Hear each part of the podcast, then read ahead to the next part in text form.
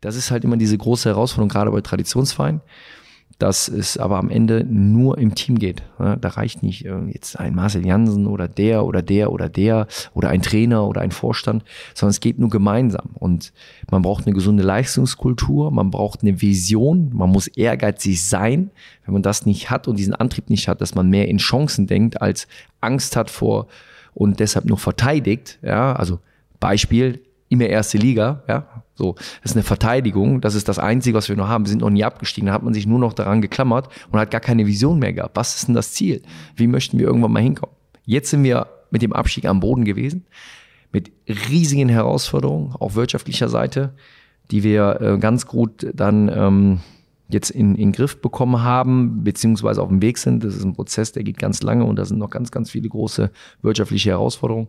Ähm, aber da in Chancen zu denken und mutig zu sein und das am Ende als eine, als eine einheitliche DNA zu entwickeln, als Verein zu sagen, meine Eitelkeit stellt sich hinten an und wir tun alles dafür, dass wir gemeinschaftlich Erfolg haben. Moin und willkommen zu einer neuen Folge vom Hamburg Podcast. Diese Woche bei uns am Start ist Marcel Jansen. Marcel hat sieben Jahre beim HSV gespielt und 2015 dann mit 29 Jahren seine Profikarriere beendet. Seit 2018 ist er im Aufsichtsrat des HSV und seit 2019, also seit diesem Jahr, ist er ehrenamtlicher Präsident des HSV. Nachdem er erst sein Hobby zum Beruf gemacht hat, macht er jetzt wieder seinen Beruf zum Hobby und spielt wieder Amateurfußball. Ansonsten ist Marcel gerade unternehmerisch sehr aktiv und über all das sprechen wir heute in dieser Folge vom Hamburg Podcast. Ich wünsche euch ganz viel Spaß beim Zuhören. Moin Marcel. Moin, moin. Wie geht's dir? Gut am liebsten.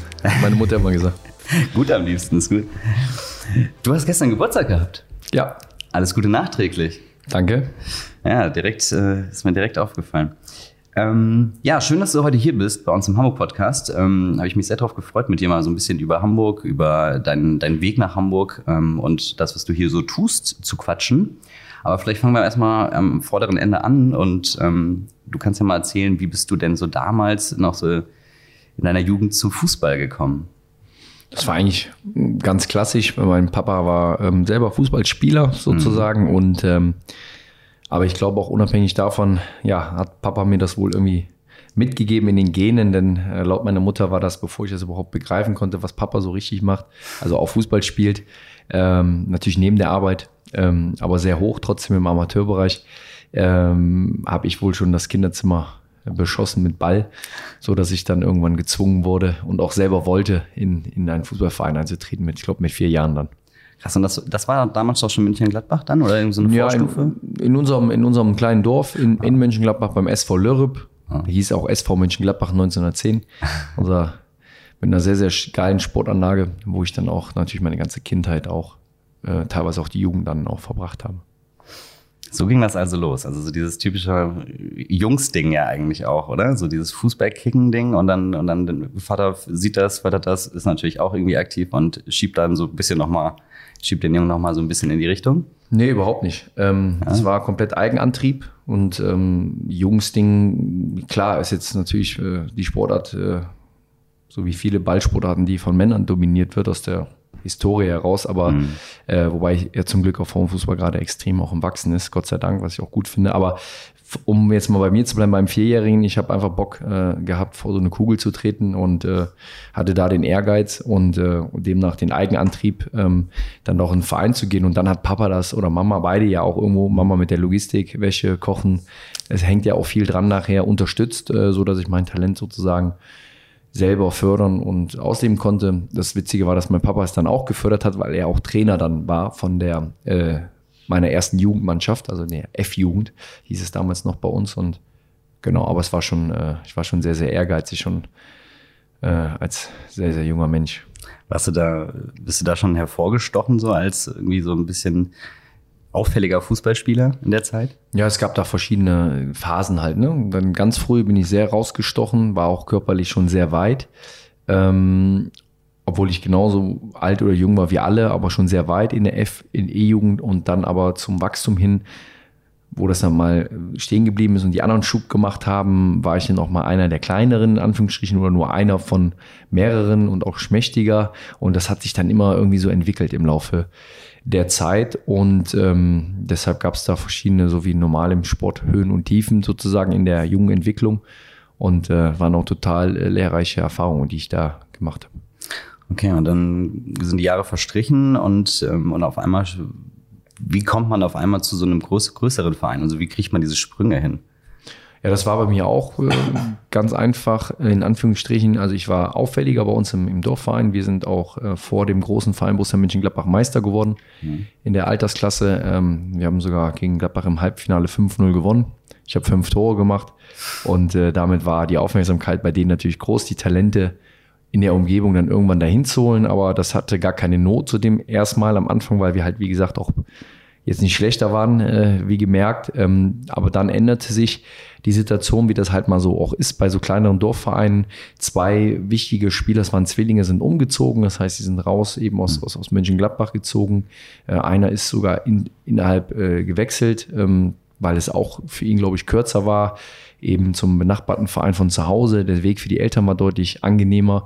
Und somit ist die Mannschaft so ein bisschen auseinandergefallen. Und dann hat mein Papa auch gemerkt, hat gedacht, hm, bei deinem Ehrgeiz, bei deinem Talent, da gibt es eine Anfrage. Wir haben dir da nie von erzählt, aber du kannst ein Probetraining machen bei Borussia Mönchengladbach, wenn du möchtest.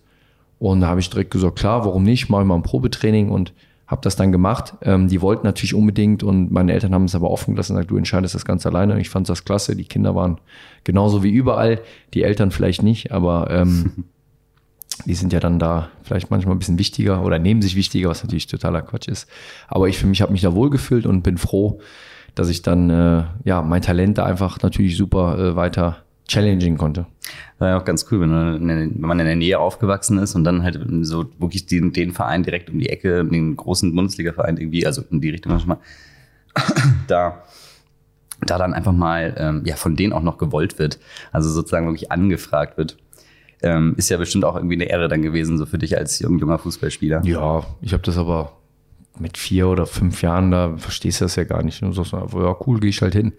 so, ich habe einfach Spaß gehabt, Fußball zu spielen, war sehr ehrgeizig, wie gesagt. Und mm. äh, wenn man Leistung bringt, erweckt man Aufregen dafür muss man nicht um die halbe Welt fahren dann. Meistens, wenn man deutlich besser ist als, als andere oder mehr, mehr Gas gibt als andere, fällt das irgendwann auch mal einem auf. Mhm. Dazu ist äh, die Infrastruktur in Deutschland auch sehr, sehr gut. Ich hatte den Vorteil, nicht, noch nicht in irgendein Internat zu müssen, sondern mhm. konnte ganz normal zu Hause bleiben und das war für mich auch ganz, ganz gut, weil man dann in der Entwicklung auch, glaube ich, auch nochmal andere Sachen sieht, äh, als wie wenn man so abgeschirmt ist.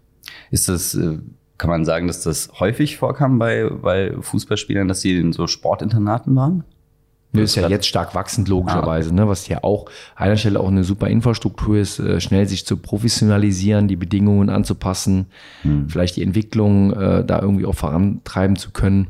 Hat aber auch, glaube ich, Nachteile, weil es natürlich alles so ein bisschen wie, wie so ein Baukastensystem ist und hm. demnach äh, auch die, der das Produkt, in Anführungsstrichen, wenn man es mal sportlich sieht, äh, äh, Jugendfußballer oder Jugendnationalspieler immer sehr, sehr ähnlich ausgeprägt ist. Und mhm. äh, das nimmt so ein bisschen Individualität und auch so ein bisschen mhm. so diese, diese Kindheit auf irgendeine Art auch so ein bisschen weg. Ne? Sagt es ja schon das Wort Internat. Ne? Ähm, aber es hat auch viele Vorteile natürlich ähm, in der Entwicklung eben auch ähm, ja, schnell auf ein Leistungsniveau zu kommen. Mhm. Aber die Frage ist, ob manchmal nicht auch das Gute ist, dass man vielleicht auch so Phasen hat ähm, und, und, und vielleicht in der Jugend nicht immer zwingend überall der Beste ist. Das war bei mir auch so. Ich bin erst in der U18 Nationalspieler geworden. Mhm. Also da kann man mal sehen, dass es auch anders gehen kann. Ne? So mhm. Persönlichkeitsbildung ist manchmal, äh, wenn man ein gutes Umfeld hat zu Hause, vielleicht noch mehr realistisch als dann ein Internat. Andererseits gibt es für den einen oder anderen Spieler vielleicht auch gar nicht die Möglichkeit im näheren Umfeld dann ist es auch eine Riesenchance. Man muss auch sagen, dass die Vereine in Deutschland dann auch sehr, sehr viel dafür tun mit einer Top-Infrastruktur. Denen ist wichtig, dass man was für die Schule tut.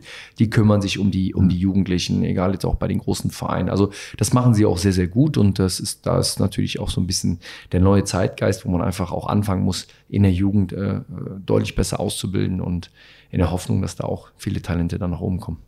Also da meinst du, hat sich auch viel getan, so in den letzten Jahren oder Jahrzehnten wo es am Anfang noch, das ist ja manchmal immer so, wenn die Not nicht da ist, dann, dann macht, macht man da eher weniger. Aber da sagst du, hat sich, äh, siehst du viel Bewegung im. Ja, sieht man ja, dass ja auch die Vereine die früher einfach viel äh, nur, ich sag mal, die, den Fokus auf Transfer, Transfers hatten, äh, weltweit sozusagen, um, um Spieler einzukaufen, in der Hoffnung, dass sie einschlagen, teuer verkaufen. Das klassische Modell, das funktioniert heute noch. Aber da haben alle Mannschaften, gerade die auch so Nicht-Traditionsvereine, extrem aufgerüstet, weil sie das einfach so unternehmerisch ja auch angehen, ähm, ne, wie Leipzig, Wolfsburg, Hoffenheim und Co. Äh, und da gehen sie brutal auf diesen Markt vor. Und demnach müssen halt die anderen auch irgendwo ein bisschen ein Stück weit auch mitziehen. Hm, hm.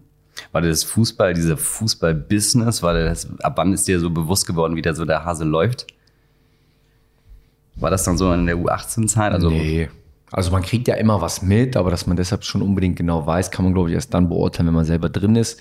Bei mir war das so dann nach den ersten, ich weiß jetzt nicht genau, aber zwei, drei Bundesliga-Jahren, dann hat man das erstmal so, oder hatte ich die Zeit, das zu reflektieren und auch zu verstehen, was das eigentlich bedeutet und warum ist es eigentlich ein Business. Vorher bist du jung, es fliegt äh, irgendwie, wenn du da, so wie ich, ganz früh schnell auch die Karriereleiter hochgehst, dann ähm, passiert erstmal so viel, dass du das alles gar nicht verarbeiten kannst. Und das kam bei mir dann nach und nach auch über die eine oder andere Verletzung, wo man dann einfach mal ein bisschen Zeit hatte zu reflektieren und dann auch gemerkt hat, ja, das ist ein geiles Geschäft, das ist ein faires Geschäft. Der, jeder Trainer im Normalfall will die besten Spieler spielen lassen, weil es geht ja auch um seinen Job.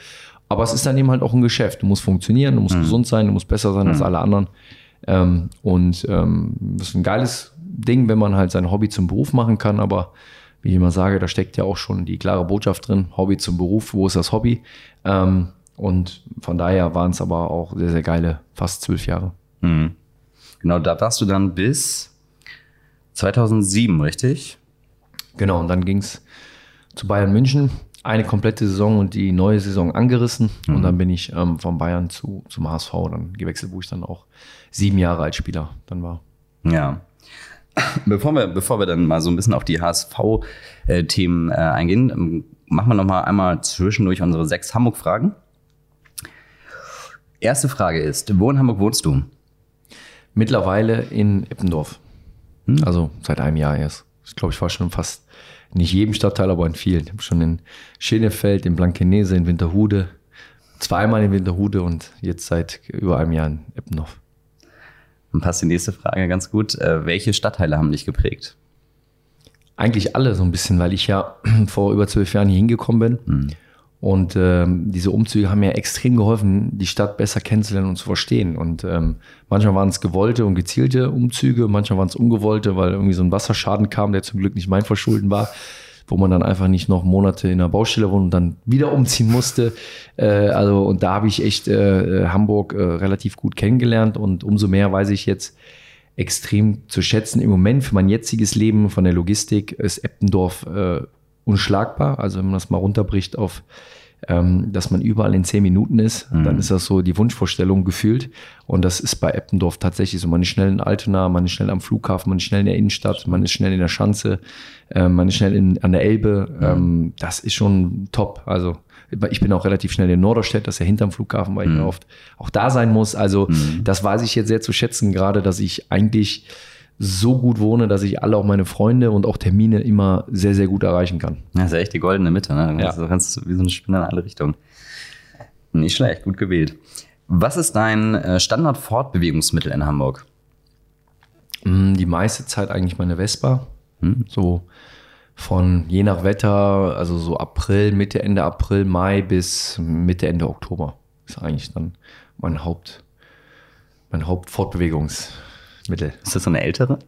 Nee, es ist so eine, ähm, die auf alt gemacht ist, aber Ah, so okay. in, in so einem grauen Matt so und hat mir einfach gut gefallen und Mhm. ähm, war mir jetzt auch gar nicht so wichtig. Also klar, dass es ein bisschen cool ist, aber neu, um halt eben auch, dass sie auch erstmal hält und nicht Ja. immer in die Werkstatt muss, weil das wäre nicht Oder so gut. Mit irgendeinem Gemisch noch tanken musst. Und Ja.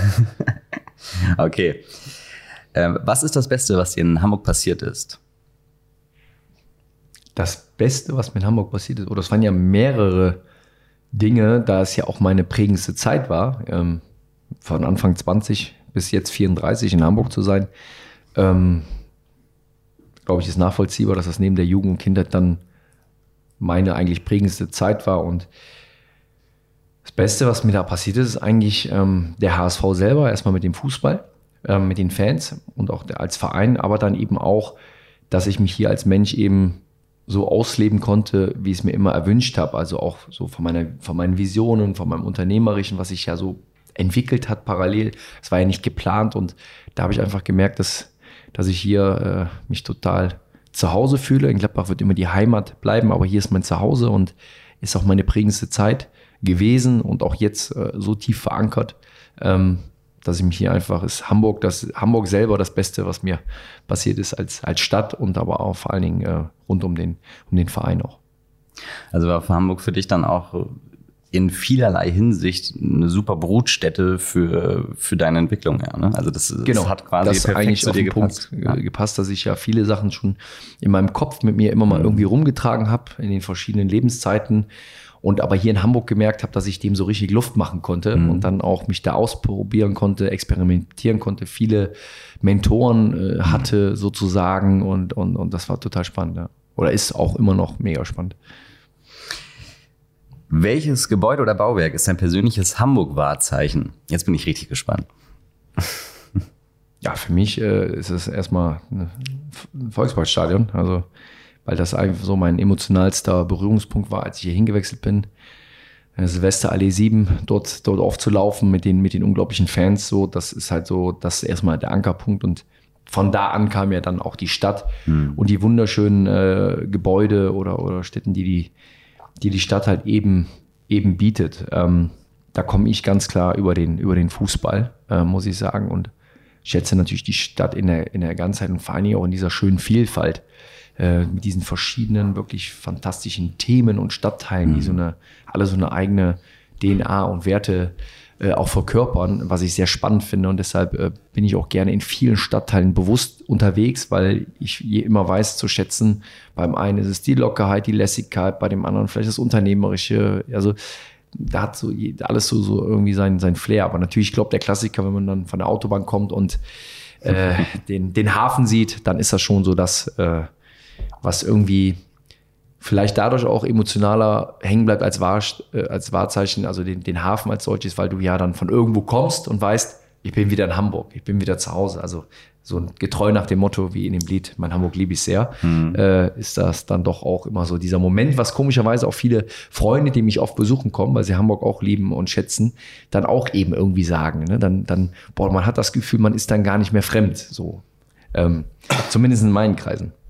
Also ich sehe, wir haben das auch hier im Podcast schon ganz oft gehabt, dass diese, dieser genau dieser Weg kurz vor, den, vor dem, äh, also entweder Elbbrücken oder halt von den, vom Elbtunnel, wenn man die Hafenkräne sieht, wenn man auch schon so die Skyline-Anmutung ja, genau. sieht, der Fernsehturm Michel, äh, Elbphilharmonie jetzt auch und, und halt eben in riesengroß diese Hafenkräne, die du ja sonst in der Regel nur so aus, aus Landungsbrücken äh, ja, genau. Richtungen siehst. Das, äh, das macht ganz viel ähm, aus den Leuten, glaube ich. Ich glaube auch ganz das, das, das passt auch, das finde ich macht auch immer dieses, dieses, diese Wasserstadt-Feeling halt auch nochmal, das unterstreicht das halt auch nochmal so stark. Absolut. Und dann halt natürlich das Wasser in der Stadt überall, ne?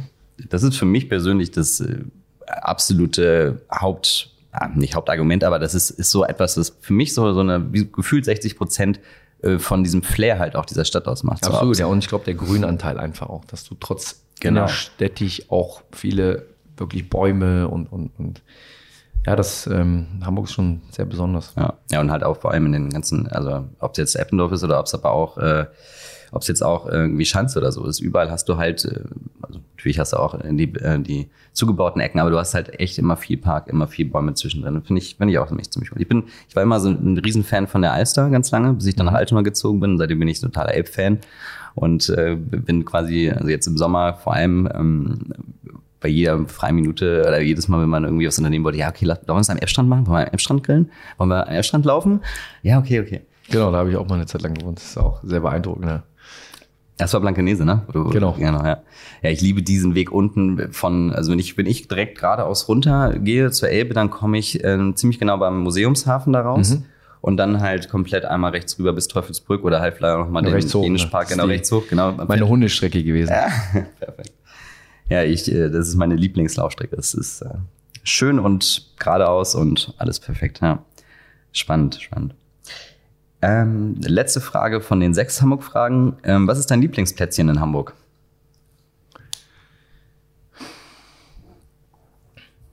wenn, ist ein bisschen unfair, wenn man jetzt den einen nennen muss. Hm. Dann würde ich sagen, das ist ja auch immer so zeitabschnittsbedingt. Im Moment ist mein Lieblingsplatz für die Ruhe und innezukehren dann eben die Terrasse bei mir in, in, Eppendorf, weil man dann eben von dort auch viele diese Wahrzeichen eben sieht hm, und dann einfach auch runterkommt. Gerade dann, äh, zumindest jetzt letztes bisschen nah, jetzt gehen wir in den Winter rein, aber, aber vorher ähm, wo man runterkommt. Ansonsten muss ich sagen, jetzt ähm, in meinem neuen Leben, also nach dem Fußballerleben im Sinne als aktiver Berufsfußballer, äh, ist es tatsächlich so ein bisschen die Innenstadt geworden. Mhm. Ähm, weil hier sich mein ganzes Leben einfach abspielt. Mhm. Hier am Stephansplatz in der Europapassage und in diesem Dreieck auch an Terminen. Und irgendwie weiß ich das sehr zu schätzen. Äh, ist irgendwie sehr cool in der Innenstadt zu arbeiten. Ähm, gerade in den Themenbereichen, wo ich ähm, mhm. aktiv bin, ist das so auch äh, hätte ich nie gedacht, weil ich eigentlich immer so der bin, der auch gerne so ein bisschen außerhalb wohnt. Mhm. Ähm, aber im Moment zu meinem Leben, zu, meinem, zu meinen Zielen, Visionen und auch für die Effektivität der, der, der Qualität der Sachen, um die umzusetzen, ist so die Innenstadt so mein, mein neues äh, Zuhause geworden. Hätte ich früher nie gedacht. Ja, das ist interessant. Ja, wie die ähm, Stichpunkt Vision sind ja, du hast ja auch ähm, ein paar Beteiligungen hier in, in der Stadt oder eigene, eigene Firmen, denen du, die du gestartet hast, die alle irgendwie so in diesem Fitness-Segment sind, ne? kann man sagen. Ja, eher im Gesundheits äh, Gesundheit, also ja, Health, ja. Health und Healthcare und ähm, natürlich klar naheliegend mit mir als ehemaliger Bundesliga-Nationalspieler bist du halt bei den Themen, ähm, kannst du dich gar nicht gegen wehren, komplett aufgeklärt zu werden und einfach ein Riesenwissen anzueignen. Und diese Gesundheitsbranche ist halt sehr, sehr spannend, vor allen Dingen, weil ich gemerkt habe, dass einfach das für die normalen Leute da draußen, also unsere Leistungssportler des Alltags, die jeden Tag mehr leisten als, als ein Bundesligaspieler oder ein Nationalspieler, weil sie einfach im Hotel, in der Gastronomie oder egal wo, im Krankenhaus, als Krankenschwester, äh, etc. einfach ähm, pro Tag 10, 12, 14 Kilometer laufen äh, und nicht die Grundausstattung eines Profifußballers haben, mit Physiotherapie, mit, mit Spezialanlagen, mit Kompression und mit Aufklärung, mit Ernährung, was da alles mhm. zugehört. Aber genau dafür kämpfe ich und gründe ich ja, um mein Privilegiertsein da eben halt ähm, ja, umzuwandeln in konkrete Anlaufstellen zu diesen Herausforderungen. Deshalb äh, genau ist der Bereich äh, auch in diesem Segment ähm, Gesundheit äh, jetzt hm. komplett die, die DNA auch. Hm. Ich will, für mich, ich würde es vergleichen, wie, ähm, wie, die, wie in der Formel 1 ja quasi auch Motoren getestet werden und die Erfahrungen dann sozusagen in, in, in die Automobilindustrie zurückgespiegelt werden. So kann man es ja auch ein bisschen bei, bei dir sehen, oder? Also du warst, du warst quasi Profi, Fußballer, du hast, äh, du hast äh, genau wie du es gesagt hast gerade, ähm, alles auf Professional, du wurdest entsprechend halt auch ähm, begleitet und halt auch unterstützt. Und jetzt, und da, da hast du dann Sachen erkannt, hast du vielleicht auch Probleme gesehen, hast du, du hast, du hast Sachen festgestellt und hast das quasi dann mitgenommen in deine, in deine, in deine Selbstständigkeit und deine unternehmerische äh, Selbstständigkeit und, äh, und gesagt, alles klar, da setze ich jetzt an. So. Ich weiß jetzt genau, wo ich ansetzen muss und da gebe ich jetzt mal Gas. Ja, genau so war es. Also genau so auch. Also ich habe hm. gemerkt, so krass, wie Dinge mir erklärt werden, was ich dann auch für Produkte letzten Endes bekomme, sind leider nicht das, was die Leute bekommen, hm. weil man irgendwie auf so ein Podest gehebt, gehoben wird. Natürlich auch aus wirtschaftlicher Sicht, wenn du das Rennstern im, äh, im, im, Stall bist, sozusagen, das zählt dann für die Sportler oder Formel-1-Fahrer oder Basketball, wie auch immer, dann will man alles dafür tun, dass die gesund bleiben. Und ich habe immer gesagt, ja, aber wo ist denn der Unterschied zwischen einem NBA-Star oder einem Bundesliga-Star oder Nationalspieler zu Frau Schmidt äh, aus Altona, die 14 Kilometer läuft. Äh, ich meine, die, die, Frau, die, die, die hat leider nicht das Glück, diese Ausstattung zu bekommen, hat aber mehr Belastung als wir und das passt irgendwo nicht zusammen. Und so bin ich dann Gründer geworden und habe mir den Sanitätshausmarkt eben angeschaut.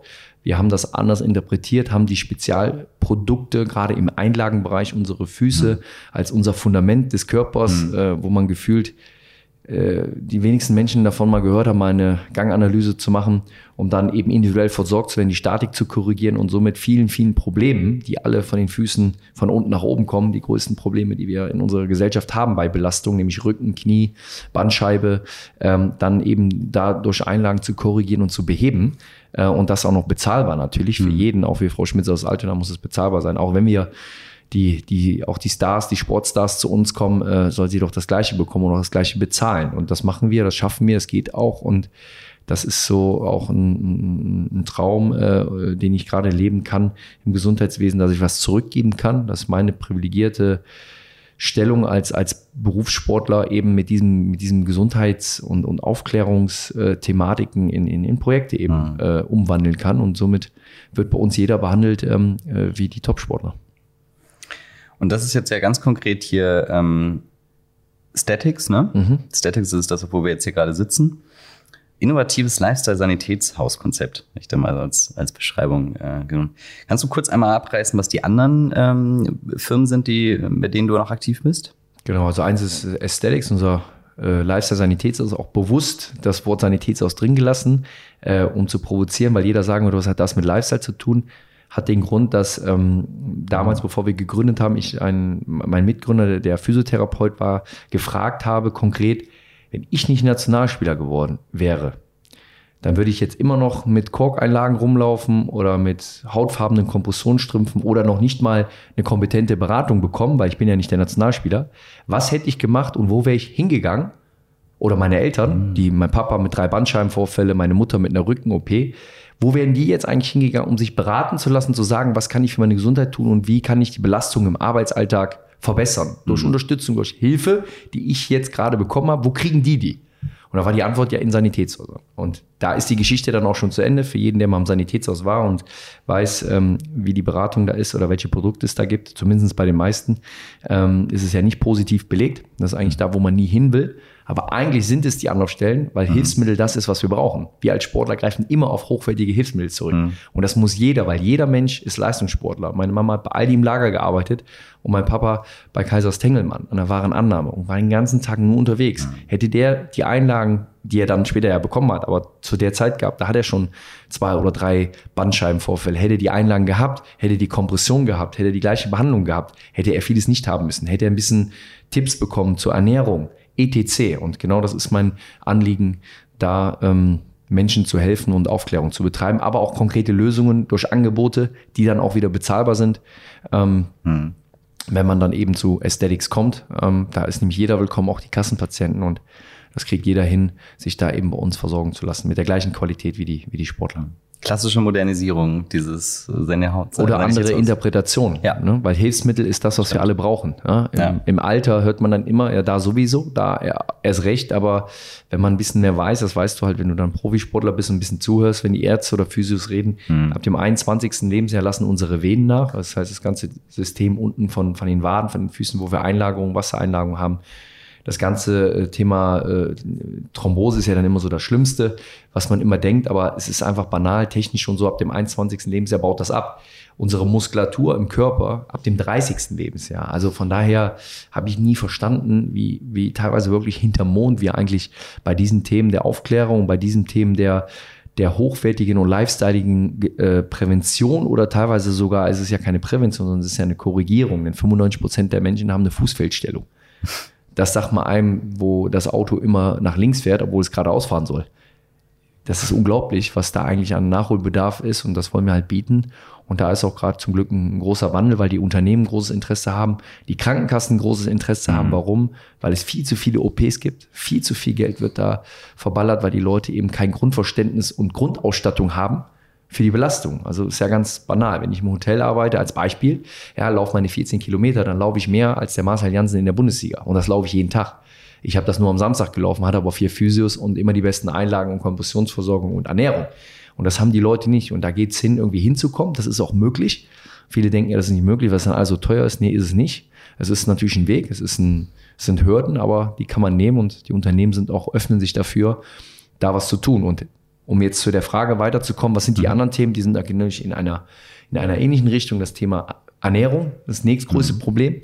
Ja, wenn man vor die Tür geht und etwas schnell machen muss, dann weiß man, warum jeder dritte Deutsche übergewichtig ist ne, bei dem Angebot, bei dem Fastfood-Angebot. Und da habe ich mich mit Steffen Hensler und ähm, Uwe Kleinkauf, meinem weiteren Gesellschafter, an die große Herausforderung gemacht, warum ist Fastfood eigentlich immer schlecht? äh, und macht dick und gibt dir gar nichts, äh, obwohl du ja Hunger hast, um zu essen, um Energie zu bekommen. Nur wenn dein Blutzuckerspiegel da oben schießt und eine halbe Stunde du dich wieder ins Bett legen könntest vom Essen, äh, bringt's ja nichts. Und äh, an diese Challenge haben wir uns rangemacht. Daraus ist nach einem langen Weg mit Pilot, mit vielen Hürden, ähm, ist Kiniloa entstanden. Damit sind wir in der Europapassage, ist California Street Kitchen, Fusion Kitchen. Das heißt geiles, lifestyleiges Street Kitchen Food was sozusagen gesundes Fastfood eben ist. Äh, sehr, sehr lecker, sehr, sehr unkompliziert, schnell, auch anders interpretiert. Also eben nicht das klassische, da bekommt man zum Beispiel einen Sushi-Donut, eine gegrillte Avocado. Man kann sie dann ein Add-on bilden, entweder als vegan lassen und vegetarisch oder mit einem Lemon Chicken, eine gegrillte Süßkartoffel mit Lachsashimi, eine Dinkel-Pumpkin-Pasta, eine rote Beete-Pasta, ähm, verschiedenste Quinoas, ähm, alles Mögliche. Also wirklich für jeden was dabei. Die Gerichte sind im Standard vegan oder vegetarisch. Ähm, Fusion Kitchen, warum? Klar, Kalifornien, mexikanisch, asiatisch, deutsch und sehr, sehr cool interpretiert. Das alles, äh, da ist Steffen immer so ein bisschen sauer. Er sagt, wir sind viel zu günstig. Ich sage, nein, wir müssen für die Leute bezahlbar bleiben, weil wir sind unter 10 Euro im, im, im mhm. Start mit der Qualität. Mhm. Und äh, wir wünschen und hoffen uns, dass die Leute es annehmen, weil sie damit auch eine konkrete Anlaufstelle wieder haben, zu sagen, ich kann mich anders ernähren, wenn ich es nur möchte. Und da wird man schnell merken, dass man null auf Lebensqualität verzichtet. Im Gegenteil, ähm, sondern auch da sehr, sehr spaßige und coole Sachen auf der Karte findet. Das ist ja auch mal dieses grundsätzliche Problem. Also ich kenne es selbst, unser Büro ist auch direkt in der Innenstadt, direkt beim Rathaus. Dann könnt ihr ja rüberkommen. Genau, und äh, absolut, es ist genau in Laufnähe. Und ähm, aber auch was du sagst bezüglich, also gerade wenn ich mir vorstelle, vor, vor fünf Jahren, so wie das wieder, da war das Angebot halt wirklich nur auf einfach und schnell und ja, also auch aus der Kochperspektive, dass sie es halt natürlich auch schnell vorbereiten können und aufbereiten können, vielleicht sogar noch für den nächsten Tag benutzen können oder wie auch immer. Aber ja, genau, da war das halt irgendwie nicht so das Thema. So. Und, äh, und mir geisterte gerade noch was im Kopf rum. Irgendwie gab es damals auch mal irgendjemanden, der gesagt hat, gesundes Fastfood oder dass das mal irgendwie so ein Hype werden könnte oder so. Ist aber irgendwie, ist, ähm, ist da nichts Wahrnehmbares so richtig passiert. Und natürlich schon ein bisschen, in, wenn man jetzt zum Beispiel auch sowas guckt, hier ähm, Foodie ähm, zum Beispiel und dergleichen, also alles, was so Richtung Bowl und, und in die Richtung geht, da ist es ja auch, auch bezüglich dann, äh, dass das Fleisch aus der Region und, und, und gutes gut gewählt ist und so. Und halt auch von vegan und vegetarisch eigentlich ausgehend, so überwiegend. In der Hinsicht ist da was passiert, aber ähm, ich, ja, ist wahrscheinlich insgesamt immer noch übersichtlich, oder? Ist noch übersichtlich. Vor allen Dingen wollen wir, ist nicht unser Ziel, äh, äh, einfach nur cool oder innovativ zu sein, sondern wenn man unsere, wenn man die, die Fusion Kitchen oder die kalifornische Street Kitchen äh, sieht, sind das Sachen, wenn man sie dann auf dem Teller sieht, würde man nie erwarten, dass das so aussieht und so schmeckt, was mhm. in den Ländern ganz normal ist, weil man sich auch immer anders mit der Kulinarik schon befasst hat, aufgrund mhm. von verschiedenen ähm, ja, Mentalitäten, Herkünften ähm, und das ist total lifestyleig. Also wenn man in Kopenhagen über die Straße läuft oder in LA, da denkt man manchmal, wir leben hier noch hinterm Mond ähm, und ähm, das versuchen wir halt aufzubrechen mit ganz mhm. einfachen, coolen Sachen und äh, vor allen Dingen aber von, von, dem, von den jungen Menschen bis auch zu den alten Menschen zu erreichen. Haben nicht mhm. nur die Zielgruppe, ja, natürlich sieht unser Essen auch dementsprechend so aus wie auf den Fotos, man kann es auch fotografieren, aber es liegt einfach an der Auswahl der Produkte und vor allen Dingen das, was wir nicht benutzen. Ja, man wird keine Sahnesoße bei uns finden oder sonst was und trotzdem haben wir cremige Soßen, die aber anders konzipiert worden, was auch nicht so einfach ist, was Team Hensler einfach eben kann, ja, in der Sensation, wo du es gar nicht, also es einfach schmeckt einfach. Ne? Wenn du eine mhm. Dinkeltagatelle, die frisch in Hamburg produziert wird, isst, mit einer Pumpkin, also einer Kürbiscreme, äh, das schmeckt schon so, wie man das sich eigentlich auch vorstellt und ähm, das geht, wenn man will. Es ist natürlich ein harter Weg. Man muss ein bisschen aushalten können, durchhalten können. Und wir wollen nicht nur auf Trends setzen. Das heißt, nur weil gerade irgendwie roher Fisch in ist, mhm. wollen wir dann nicht jetzt nur rohen Fisch verkaufen. Ist im Winter, finde ich, schwierig, wenn man nur kaltes Essen äh, isst, sondern es geht wirklich um Essen, um warmes Essen, mhm. verschiedenes Essen und vor allen Dingen auch das Essenserlebnis zu versuchen, einfach, aber auf ein anderes Level. Was meine mhm. ich damit? Dass wenn man, man weiß ja, wenn fünf Leute irgendwo essen gehen wollen, dann hat jeder eine andere Vorstellung. Und immer, wenn ich klassisch nur unterwegs bin, wird immer mindestens die Hälfte oder ne, von fünf vielleicht zwei, drei, die sich gerade nicht wohlfühlen bei der Auswahl, weil sie nicht Lust haben, wieder nur auf. Mhm. Das heißt, man setzt sich die Grenze schon beim Eintritt in eine Lokalität. Mhm. Und wir haben Fusion Kitchen. Der eine mag Pasta, der eine mag Burger, mhm. dann gibt's einen Lachsburger mit einem Dinkelbun und Avocado Fries dazu. Der andere mag Low Carb, der andere mag das, der eine isst aber nur vegan und vegetarisch. Genau, das haben wir alles da, ohne dass es zu viel wirkt. Ja, die Karte ist gut aufgebaut. Natürlich muss man sich am Anfang ein bisschen reinfuchsen, weil es ja sowas halt eben noch nicht gibt. Mhm. Aber es ist für jeden was dabei. Ja, der eine möchte nur einen coolen Nachtisch und Kaffee trinken, der eine möchte einen Salat essen, der eine eine Pasta und der andere einen Burger. Und da achten wir halt eben drauf, äh, wie wir das eben anbieten ähm, und, und ähm, dass man das dann ohne Zusätze und diesen ganzen Kram dann auch immer mhm. so zuballert, sondern dass es dann dass man nach dem Essen sagt, okay, jetzt bin ich wieder ready für meinen Abend, entweder noch mit Freunden mich zu treffen und, und, und äh, was anderes zu machen oder eben auch äh, nach dem Mittagessen dann eben auch zur Arbeit zu können, mhm. ohne in, ins, ins Foodkoma zu fallen. Ja, und mit, mit Hensler natürlich auch super dann Experten auch für, die, für diesen Kochbereich halt, ne, für dieses Essen. Und das ist natürlich super. Ja, das, äh, das hast du mir jetzt richtig äh, heiß gemacht, aber ich wohl heute Mittag nochmal hin müssen. Unbedingt. So, dann, ähm, genau, dann machst du auch noch Kleidung, du machst auch noch eine Beach-Sportanlage und du hängst auch noch bei ähm, einer Bäckerei mit drin, ne? Mhm. Also die Isabella, das hat auch eine Historie, mhm. weil ich eben eine starke Glutenunverträglichkeit hatte, Anfang, mit Anfang 20. Und vor einigen Jahren, ich habe gar kein Zeitgefühl jetzt wann es war, vor einigen Jahren in Düsseldorf Gast war bei Isabella, einer glutenfreien Patisserie. Ah. Und habe dort gegessen, gefrühstückt und gesagt, was haben die denn für geile Sachen? Wie geil sieht der Kuchen aus? Was sind das alles für verrückte Sachen? Und das alles essen. Schmeckt auch noch und das hm. durfte ich dann auch alles essen. Und so habe ich es kennengelernt, also als Privatkunde, der betroffen war, dann ging das irgendwann weg mit der Glutenunverträglichkeit und dachte mir, aber ich will aber trotzdem nur bei Isabella essen, weil es einfach eine bessere Qualität hat. Das ist dann auch ein Stück teurer, weil die einfach auch viel teurer einkaufen müssen. Die haben leider nicht die Chance, die können nicht wie andere billig Was? einkaufen ja. und dann irgendwie äh, 100.000 Croissants da mal eben so ins Schaufenster knallen oder irgendein so Kuchen, der noch äh, zugeschüttet ist mit sämtlichen Kram. Deshalb ist es halt teurer, aber ich sag ja, wenn man halt eben mal weniger für andere Dinge ausgibt und fürs Essen, ähm, wo der Deutsche mittlerweile bereit zu ist. Ja, früher undenkbar, heute ähm, ähnlich, dass er sagt, im Moment, ich muss ja, das kommt ja in meinen Körper rein, das ist ja mein Zuhause, das ist mein Wohnzimmer. Ist gar nicht jetzt so wichtig, ob mein Motor das Öl für 16 Euro kriegt, das für 8 Euro reicht auch, ist nur ein Auto, aber mein Körper ist mir wichtig. Ähm, und ähm, ja, und am Ende ist es so, dass es Isabella, die glutenfreie Patisserie, aber am Ende auch hier in Hamburg jetzt, gerade wo wir sind, hier am Stephansplatz, ist genau mhm. hier vor dem Sanitätshaus, was einfach super gepasst hat, hier so eine mhm. kleine Gesundheitswelt aufzubauen. Und wir sind sehr dankbar. Und ich glaube, 60 Prozent unserer Kunden, die haben überhaupt keine Unverträglichkeit, sondern ich finde die Produkte mhm. einfach geil, weil sie halt frisch und einzigartig tatsächlich weltweit äh, produziert werden. Also vom Proteinbrot, Senfbrot mhm. bis zum äh, White Chocolate Cheesecake, vegan, veganen Schokokuchen, Macarons, alles glutenfrei, geilen Kaffee. Also sehr, sehr cool. Sowas ist cool, weil man halt nicht verzichten muss. Das ist ja das. Ne? Es ist top, es schmeckt, es ist Qualität und dann das Thema, um es äh, jetzt nicht zu ausführlich zu machen, so zu viel Werbung, das Thema Gym Junkie, e- mhm. E-Commerce. Äh, eine Sport-Fashion-Marke. Mhm. Klar, passt zu mir. Ich war bei allen großen Anbietern mal äh, und kenne mich damit auch aus. Und die Jungs sind hier aus Hamburg, haben hier gegründet und wollten einfach auch dieses Thema ähm, der neuen Generation aufgreifen, die jetzt gar nicht nur so auf Marken springen, sondern auch eben so diese Instagram-Generation, die Leute, die, die eben auch innovativ, also tief denken, die, die so diesen gesunden Lifestyle einfach auch eben schätzen und deshalb sagen, der Gym ist überall.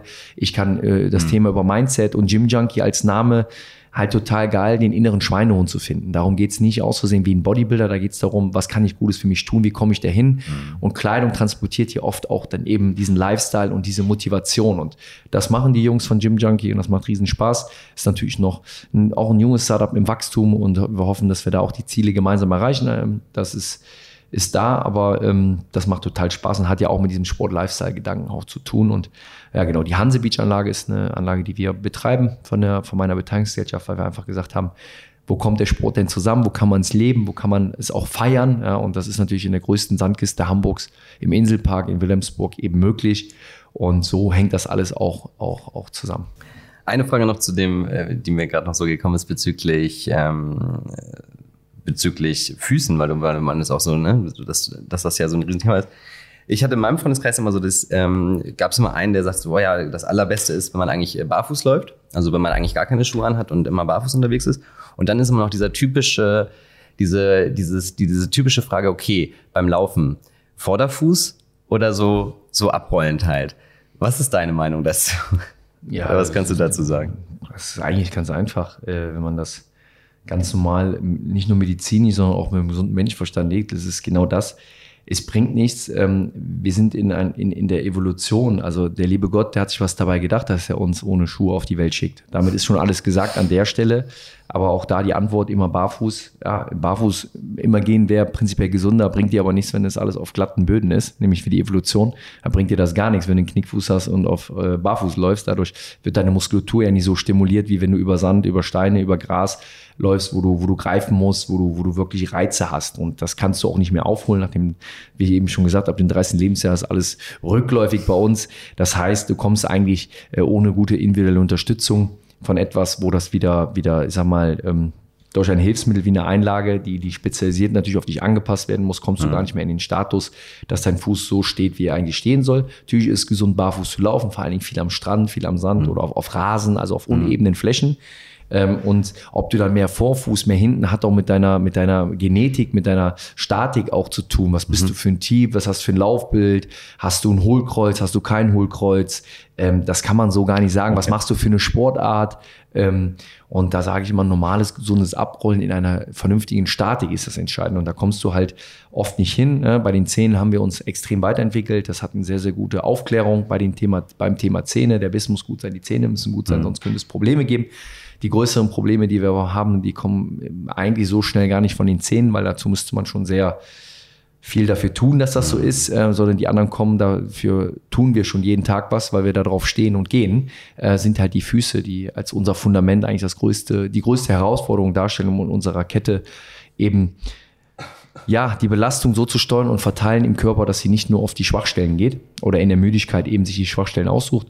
Und äh, das Gesündeste wäre tatsächlich, also ganz früher die Menschen, ähm, die noch auf Jagd gegangen sind, äh, die brauchten alles, aber keine Einlagen, weil die hatten ein Fundament, eine Fußmuskulatur, äh, die kann man sich gar nicht vergleichen äh, mit heute. Da, die haben keine Rückenschmerzen gehabt, nach 20 Kilometer dem Gnu hinterher zu laufen.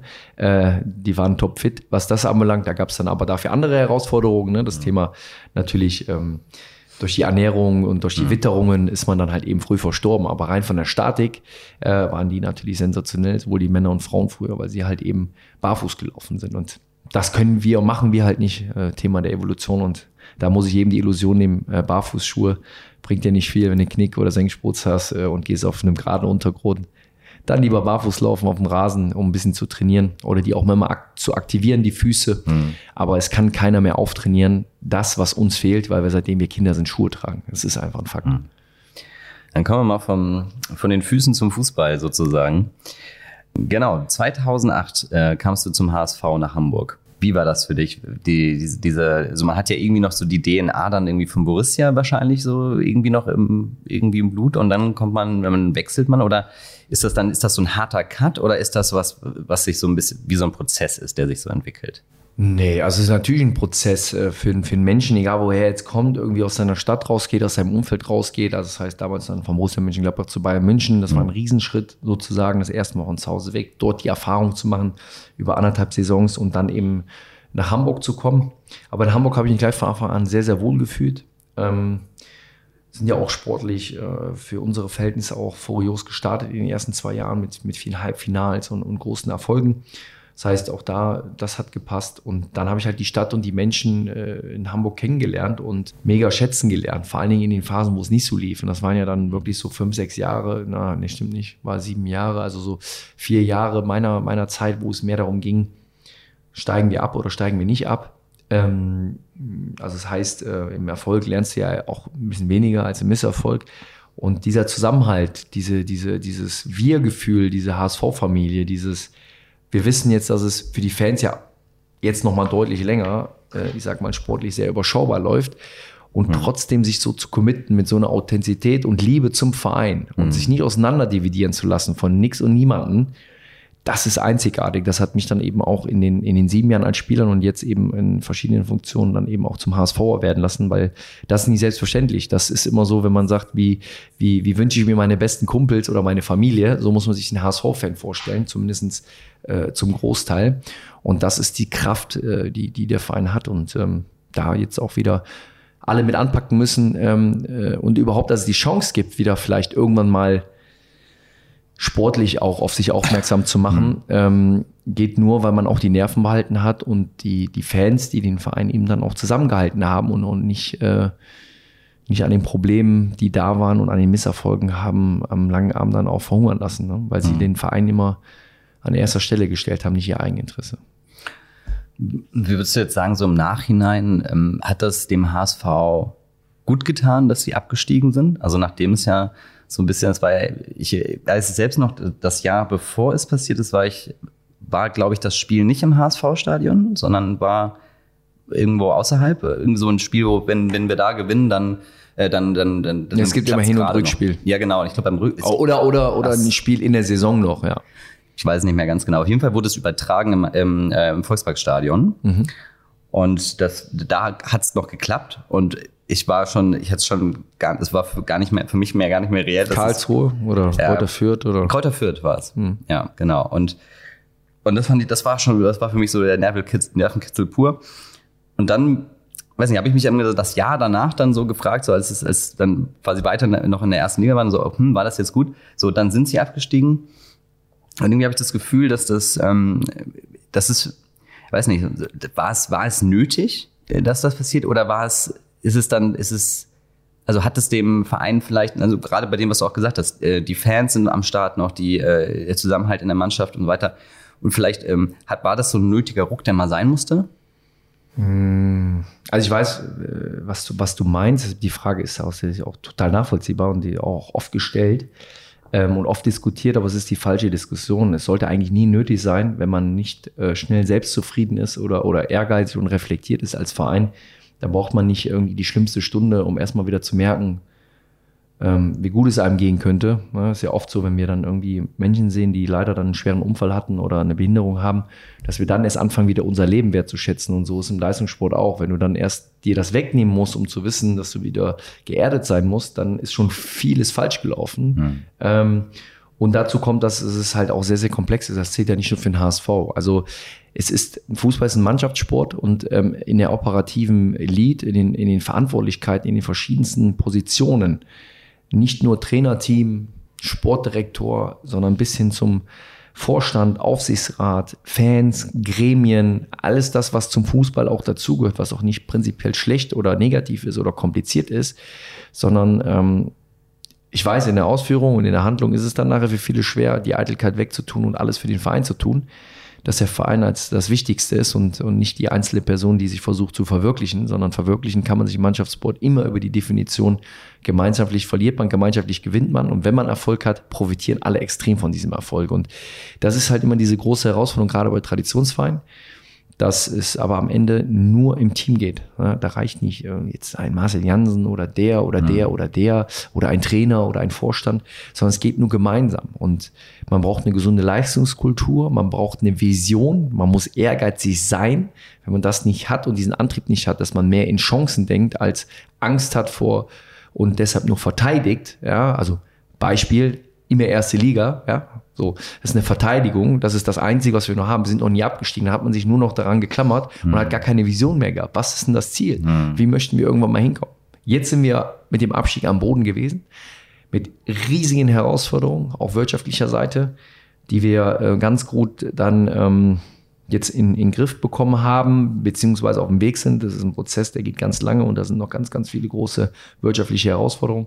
Ähm, aber da in Chancen zu denken und mutig zu sein und das am Ende als eine, als eine einheitliche DNA zu entwickeln, als Verein zu sagen, meine Eitelkeit stellt sich hinten an und wir tun alles dafür, dass wir gemeinschaftlich Erfolg haben. Wer es halt immer gemacht hat und zeigt, wie es geht, waren die Fans. Und mhm. jetzt müssen alle anderen auch mal langsam nachziehen. Das gibt keine Garantie, weil die anderen haben nicht geschlafen, wir haben mhm. nicht die Möglichkeit. Wir können nicht mehr eben sagen, ähm, wir holen jetzt einfach mal 20 Topspieler und dann erkaufen wir uns den Erfolg wieder. So mhm. funktioniert es leider nicht mehr.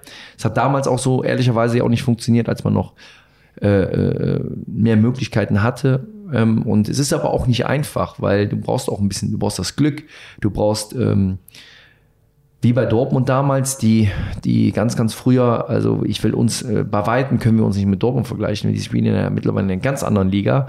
Aber was ich meinte, diese Situation, wo ein Verein sogar kurz vor der Insolvenz stand, bis hin zu, dass sich dann viele Menschen eine Aufgabe committed haben mhm. und die Aufgabe über allem zu stellen. Ähm, nur da ging dann ganz Schritt für Schritt irgendwann auch wieder der Weg in die bessere Richtung. Dortmund musste nicht den Weg in die zweite Liga antreten. Das ist bei uns passiert. Bei uns die Herausforderung noch deutlich größer jetzt. Ähm, aber ich sage ja immer, mutig sein und es versuchen. Ähm, gerade wenn es die wenigen machen würden, aktuell, glaube ich, nach Abstieg haben sich nicht so viele bereit erklärt, mit anzupacken, weil sie wieder nur denken, dass man mehr verliert als gewinnt. Und dabei muss es um die Sache gehen. Da kann man nur gewinnen, wenn alle mit anpacken, man reflektiert und ehrlich bleibt, wo hanseatisch vor allen Dingen auch bleibt. Mhm. Da waren wir auch lange Zeit ganz weit von weg. Und ähm, dann haben wir auch wieder eine Chance, irgendwann ein normaler Verein, der auch, auch Träume und Visionen haben darf. Mhm. Sieht gar nicht so schlecht aus gerade. Also. Ist auf dem Weg, auch da. Ja. Es entscheidet sich die Saison nicht am 9., 10., 11., 12., 15., oh. 17. Spieltag, sondern am Ende auch dann Eben. in einer Hinrunde, wo man eine erste Tendenz erkennt, die aber auch noch keine große Aussagekraft hat, weil am Ende gibt es die Rückrunde und gibt es die Entwicklung der Mannschaft und das muss, muss die Zeit zeigen. Der Weg mhm. ist absolut richtig. Man kann das nachempfinden, nachvollziehen, was da passiert. Man sieht eine Mannschaft auf dem Platz, man sieht Rückschläge, klar zu erwarten. Du marschierst nicht einfach so da durch. Wir haben ja auch eine komplett neue Mannschaft. Äh, zum ersten Mal, glaube ich, seit ich denken kann mhm. äh, oder ich beim HSV bin, wirklich mal ein, ein neues Gesicht kreiert sozusagen. Ähm, und das muss ich auch ein bisschen finden und da sind wir dran und da müssen wir dranbleiben. Du hast gerade schon immer so ein bisschen auch die, die Fans erwähnt. Hm, soweit ich gehört habe, bist du ja auch, du bist ja mit dieser Fanszene auch relativ eng in Kontakt. Ähm, wie, wie würdest du ähm, ist ist, sind das, ich sag mal, was, welche Fanrichtung ist das? Sind das schon so Ultra-Fans, also schon so richtig die, die, die, diese Hardcore-HSV-Fans, äh, jedes Spiel im Stadion? Und was ziehst du so aus diesem Kontakt raus, so auch mit deinem, mit deinem Hintergrund? Ja, ich denke, dass es eine absolute Pflicht ist, dass man nahbar ist als Verein, nicht nur meiner Person, für, für die Fans, weil nochmal, ähm, natürlich gibt es immer wie überall auch Idioten darunter, ähm, die, die, die die Eitelkeit von sich selber nach vorne stellen und damit dann auch dem Verein schaden. Natürlich ist da Frust oft, den man auch nachvollziehen kann, da. Trotzdem geht es da nicht mehr um die Sache, dann geht es nur noch um den Frust. Und wir haben eine, eine wahnsinnige Fankultur. Wir haben auch viele Nachkommen. Wir haben eine sehr, sehr gute äh, Ultra- äh, oder Ultra-Gruppierungen, die vor allen Dingen dafür gesorgt haben in den letzten Jahren, dass der Verein zusammenbleibt ja, und, und zusammenhält. Und natürlich ist dieser Kontakt wichtig. Und ich habe nicht die Erfahrung gemacht, dass diese Menschen, aber du fragst das, nee, es sind nicht nur Ultras, es sind von Ultras bis Supportern, mhm. bis fördernden Mitgliedern. HSV, für mich ist der HSV ein Verein und eine Familie. Es ist wie eine Familie. Da gibt es welche, mit denen trifft man sich öfters, dann gibt es welche, mit denen versteht man sich nicht so, aber aus Respekt, normalerweise geht man miteinander um. Und so muss man das verstehen. Und äh, da sind die HSV-Fans besonders, weil es nicht selbstverständlich ist nach den letzten acht Jahren, dass man ununterbrochen ähm, äh, akzeptiert und trotzdem wieder reinwirft und wieder reinwirft, äh, die, die Emotionen, die Stimmung unterstreichen durch Mitglied zu werden, unterstreichen durch Stimmung im Stadion, unterstreichen durch Frustration über Jahre hinweg ähm, mit sondern und das macht ist aber auch gleichzeitig die Chance und auch die, die wir haben. Und deshalb muss man in diese Kommunikation treten und sich auch mit den Gedanken und Herausforderungen, Problemen der Fans, die oft kleinere Themen sind, die aber eine große Bedeutung, zumindest für mich haben, wenn man sie dann verbessern kann, weil sich da keiner Zacken rausbricht, dann sollte man es tun. Vor allem, wenn es proaktiv fürs Gemeinschaftsgefühl, fürs Wir-Gefühl ist. Und da muss ich sagen, haben wir auch eine große Chance, dass wir ähm, in unserer Fanszene, in einer Fankultur zum Großteil, wie gesagt, Ausnahmen gibt's immer, aber zum Großteil eigentlich unser größtes Asset ist und das, was den HSV eigentlich besonders macht. Das ist nicht der Spieler XY, der jetzt nochmal kommt. Das ist normal, auch bei anderen Vereinen. Ne, der eine bleibt länger, es gibt welche, die wechseln. Das können wir nicht aufhalten, das ist so ein bisschen so. Aber was wir haben und diese, diese Tradition und diese Kultur und dieses Fanleben und dieses, diese HSV-Familie, das ist, das ist etwas, das müssen wir behüten und das, das entsteht gerade irgendwie auch, definiert sich an der einen oder anderen Stelle neu, weil man halt auch bereit sein muss, Kommunikation zu machen und insgesamt auch gemeinsam Eitelkeitsmanagement zu betreiben. Und da sollte es normal sein, dass man im engen Austausch mit seinen Fans ist. Nicht nur nur mit den Ultras, wenn man mhm. sagt, ja, weil dann die machen ja vielleicht Stunk oder so. Nein, sondern aus Respekt und Wertschätzung mit den Fangruppen, mhm. aber immer auch natürlich soll es immer relativ wirklich unpolitisch sein, weil dann, dann, dann habe ich da auch keinen Bock drauf, weil ich dränge mich da auch nicht in den Vordergrund für irgendwas, sondern wir, wir müssen gemeinsam gucken, dass wir ähm, wieder in die Erfolgsspur kommen und da sind alle wichtig, die mit dabei sind, die Gremien, die Fans, die Vorstände, die Trainer, äh, alle, und da glaube ich im Moment, äh, zum Glück geht es in diese Richtung, weil sonst glaube ich, ist so eine Aufgabe irgendwann auch nicht mehr zu stemmen. Und mhm. diese, dieses Bewusstsein haben jetzt viele und es macht auch total Spaß.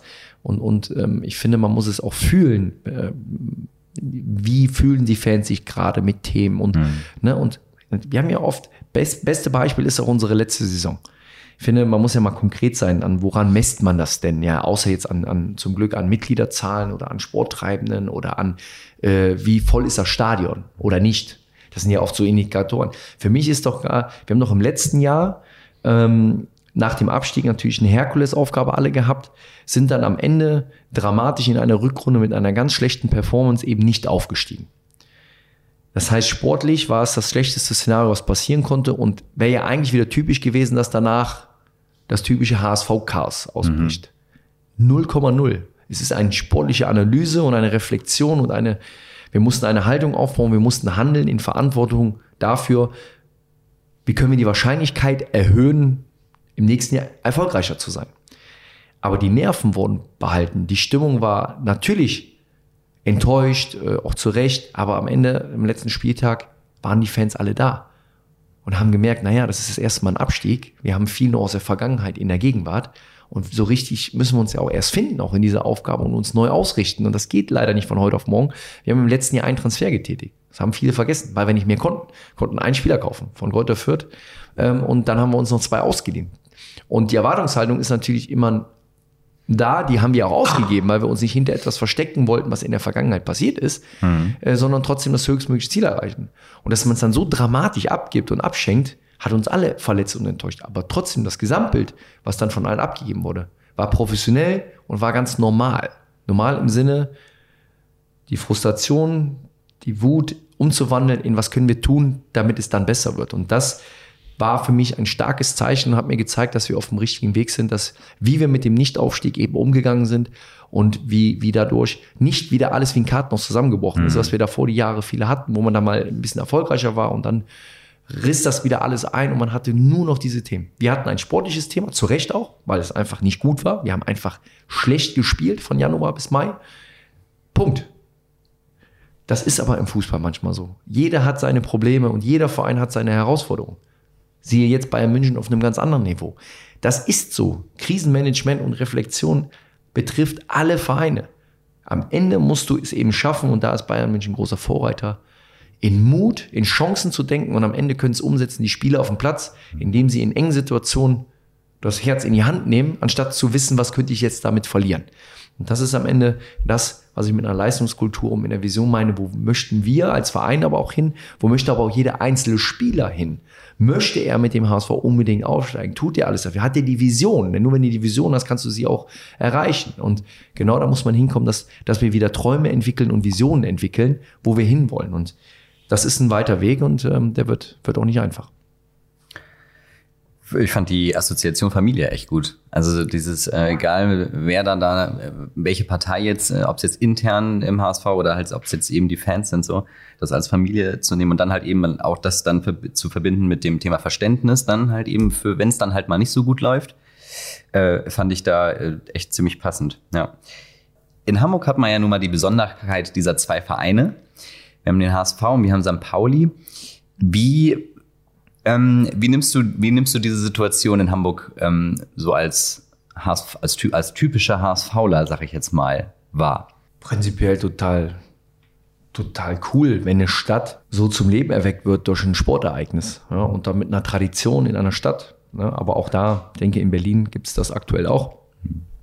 Düsseldorf, Köln ist auch nicht so weit auseinander. Also es gibt das im Fußball, was macht den Fußball besonders? Diese Derbys, diese Art Stimmung, diese besondere Situation, dass zwei Vereine in einer Stadt in der Bundesliga spielen.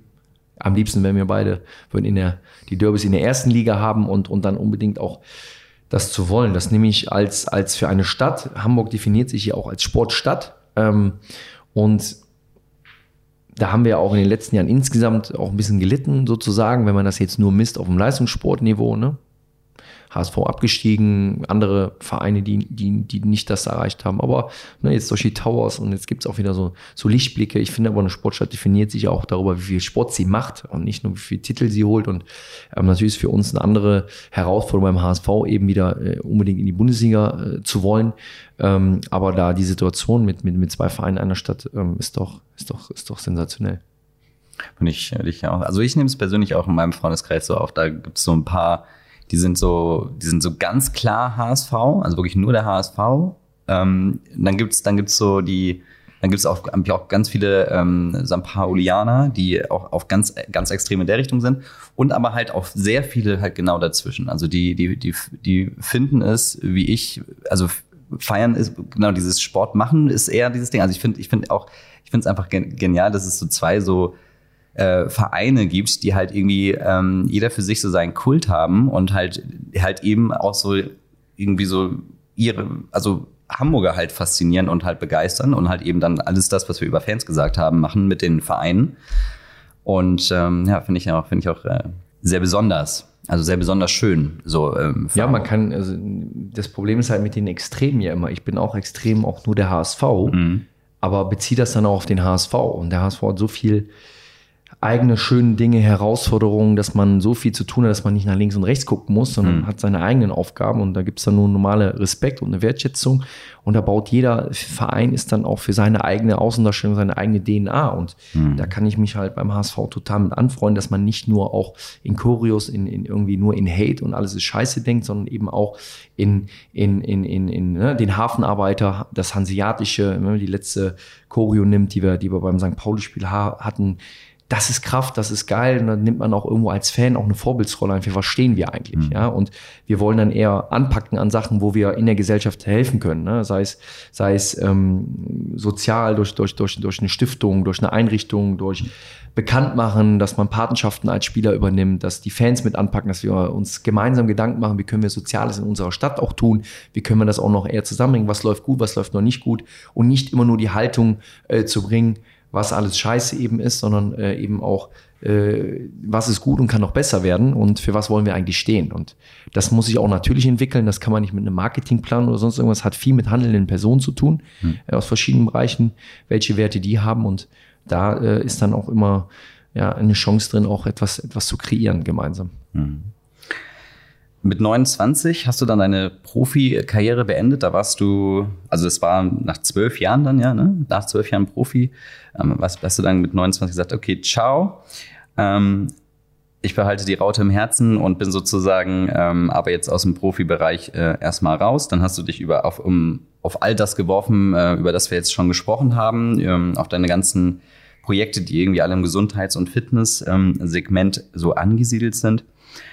Mittlerweile, wenn ich das richtig gelesen habe, äh, seit 2018 bist du jetzt einfach, äh, einfach Amateurspieler beim HSV 3 und machst das sozusagen, switcht sozusagen dieses Profi-Ding wirklich wieder zum Hobby-Ding um und machst, ja, machst jetzt im Endeffekt einfach deinen dein, dein Profisport wieder zum Hobby. Fühlt sich das, ähm, fühlt sich das immer noch nach der richtigen Entscheidung an für dich? Ja, absolut. Ähm, es gab in der Entscheidung, die ich mit 29 dann proaktiv getroffen habe, ähm, das, was mir dann am meisten gefehlt hat, ähm, was dann so nach ein, anderthalb Jahren, zwei Jahren dann so richtig rauskam, ähm, wo ich, was ich ja nicht wusste, ne? Vielleicht habe ich auch gedacht, ich hatte halt den Mut gepackt und gesagt, ich möchte diesen anderen Weg jetzt gehen und den ziehe ich durch, habe da auch meine guten Gründe für, muss authentisch zu etwas stehen können, für etwas stehen können, morgens aufstehen können und wissen, was ich die nächsten 30, 40 Jahre mache. Ähm, und da bin ich in diesem Gesundheitsbereich eben etwas wiederzugeben, voll zu Hause. Trotzdem gab es dann halt eben diese Phase, wo ich immer gedacht habe, was, irgendwas fehlt mir. Und, und das, das macht mich so an einer oder anderen Stelle so ein bisschen traurig, ein bisschen unglücklich. Und das war das, dass mir die Kabine gefehlt hat. Das, Flutlichttraining oder Flutlichtspiel am Abend, danach ein, Bierchen trinken. Und das habe ich mir dann wiedergeholt. So vor zwei Jahren habe ich so verlangsamt wieder angefangen, beim HSV natürlich zu spielen, weil es auch für mich jetzt nicht in Frage kam, woanders. Wir haben tolle Mannschaften, ich sag mal, von mehreren alte Herrenmannschaften bis eben zum zum, zur, zur Landessiegermannschaft. Äh, wir sind jetzt zwar aufgestiegen im letzten Jahr, aber wo das einfach einen Riesenspaß macht, wieder an der Basis zu sein, wie bei mir alles angefangen hat. Amateurfußball, Amateursport. Ja, wo ganz klar das Spaß, der Fußball und das Team im Vordergrund steht und auch das Spaß haben daran, dass man neben der Arbeit, Studium, was man immer auch macht, eben äh, kicken will und dann natürlich auch Erfolg haben will, aber eben mit diesem Hintergedanken egal. Und das ist das, was dann äh, für mich das, das letzte, die letzten entscheidenden Prozente wieder so gemacht hat, ist da solange mein Körper, der natürlich stark geschädigt ist und viele Probleme hat, das noch irgendwie kann, äh, mitzunehmen. Äh, und seitdem fehlt mir 0,0. Ne? Habe ich jetzt äh, am Wochenende in Rugenbergen spiele und wir die Emotionen haben, ein Spiel zu drehen. Ne? Das fühlt sich ähnlich an wie in der Bundesliga. Ich durfte das ja auch zwölf Jahre erleben vor ich sag mal, 60.000, 80.000, 90.000 Millionen Zuschauern zu spielen. Das ist natürlich geil, für sein eigenes Land zu spielen. Klar, das hatte ich aber zwölf Jahre, aber was ich immer haben wollte und warum ich Fußball angefangen habe, war wegen Fußball. Und Jetzt spiele ich es halt im Amateurbereich und es macht riesig Spaß, mit den Jungs da zu, zu, trainieren und auch mal den Ausgleich zu haben, neben den eben unternehmerischen äh, Tätigkeiten dann auch mhm. einfach mal zu kicken und nach einem Sieg oder einer Niederlage auch mal gemeinschaftlich ein Bierchen zu trinken und sich über Fußball zu unterhalten oder über was auch immer. Ja, kann ich mir gut vorstellen, dass es jetzt, äh, dass es, dass es jetzt auch ein bisschen so, da jetzt ist der Zug raus und jetzt kann man sich da ein bisschen auch ähm, ein bisschen mehr entspannen, ja. Ja, genau. Ach, Marcel, wir könnten noch über so viele Sachen reden. Ich glaube, wir haben echt vieles anreißen können über dem, was du, was du heute machst, was du damals gemacht hast, wie du zu, durch den HSV ähm, gezogen bist. Äh, jetzt, äh, wie gesagt, ja ehrenamtlicher ähm, Präsident. Sehr faszinierend alles. Auf jeden Fall viel Erfolg. Ich werde auf jeden Fall Mittagessen gehen gleich. Ähm, hab da, hab da so einen Tipp bekommen. Und genau, wünsche dir alles Gute und du hast jetzt das letzte Wort. Ja, vielen Dank erstmal für das ähm, sehr angenehme Gespräch, auch diesen Raum dafür zu geben. Und ähm, ich kann nur sagen, werdet alle als Botschafter, gebt euer Wissen weiter.